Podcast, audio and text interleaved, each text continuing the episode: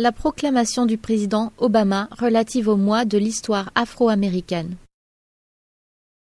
L'histoire des Afro-Américains est unique et riche, et elle a contribué à définir ce que signifie le fait d'être américain. Arrivés sur les côtes de l'Amérique du Nord il y a plus de 300 ans,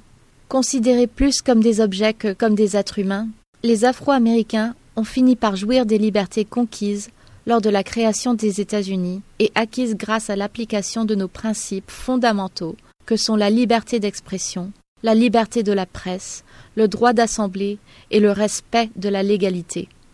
Les idéaux de nos pères fondateurs se sont concrétisés de plus en plus au fur et à mesure que les Afro-Américains nous ont poussés à réaliser notre plein potentiel en tant que nation et à appliquer nos idéaux à tous ceux qui viennent dans notre territoire et qui adhèrent à l'idée que nous sommes tous dotés de certains droits inaliénables. Depuis que Carter G. Woodson a commencé à apporter des éclaircissements sur l'expérience afro-américaine, chaque année, au mois de février, nous nous attachons à réfléchir à la façon dont cette communauté a contribué à notre identité nationale. L'histoire des Afro-Américains est celle d'une lutte pour la reconnaissance de la dignité de chaque personne, ainsi que celle d'une influence croissante sur la culture américaine. Des Afro-Américains ont créé notre belle capitale, nous ont donné les rythmes mélodiques du jazz de la Nouvelle-Orléans, fait des découvertes dans les domaines de la science et de la médecine, et ils nous ont forcés à faire un examen de conscience dans les pages de la littérature classique. Cette histoire n'a fait qu'intensifier le rayonnement des États-Unis, qui attire les immigrants depuis des siècles. Le thème de cette année, The Quest for Black Citizenship in America, la quête de la citoyenneté des Noirs aux Amériques,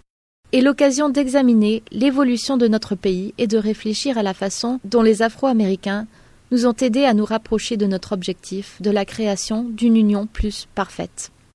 L'histoire de la quête afro-américaine de la citoyenneté à part entière, c'est-à-dire assortie de tous les droits et privilèges accordés aux autres dans notre pays, est également le récit d'une jeune nation en train de mûrir. Les voix et les exemples des Afro-Américains ont contribué à supprimer les obstacles du racisme et de la discrimination systémique qui pendant des décennies étaient présents dans nos lois et dans notre conscience publique. Grâce à l'œuvre de Frederick Douglass et de Harriet Tubman, de Booker T. Washington et de George Carver, de Martin Luther King et de Thurgood Marshall, la communauté afro-américaine a régulièrement progressé vers la réalisation des rêves à sa portée et des promesses de notre nation. Dans le même temps, la conviction que ces rêves pourraient un jour se réaliser pour tous nos citoyens a donné aux Afro-Américains, hommes et femmes, un sens du devoir et un amour de notre pays qui les ont poussés à verser leur sang dans chaque guerre que nous avons faite, à investir leurs ressources chèrement gagnées dans leur collectivité dans l'espoir de leur procurer les moyens d'action nécessaires et à transmettre les idéaux de ce grand pays à leurs enfants et petits-enfants. Alors que nous célébrons le mois national de l'histoire afro-américaine, nous devrions songer à ce moment spécial de l'histoire de notre pays et aux intervenants qui ont tant œuvré pour nous amener où nous sommes. L'un d'eux est l'Association nationale pour l'avancement des gens de couleur, la NAACP, qui, le 12 février, célébrera sa centième année au service de notre nation.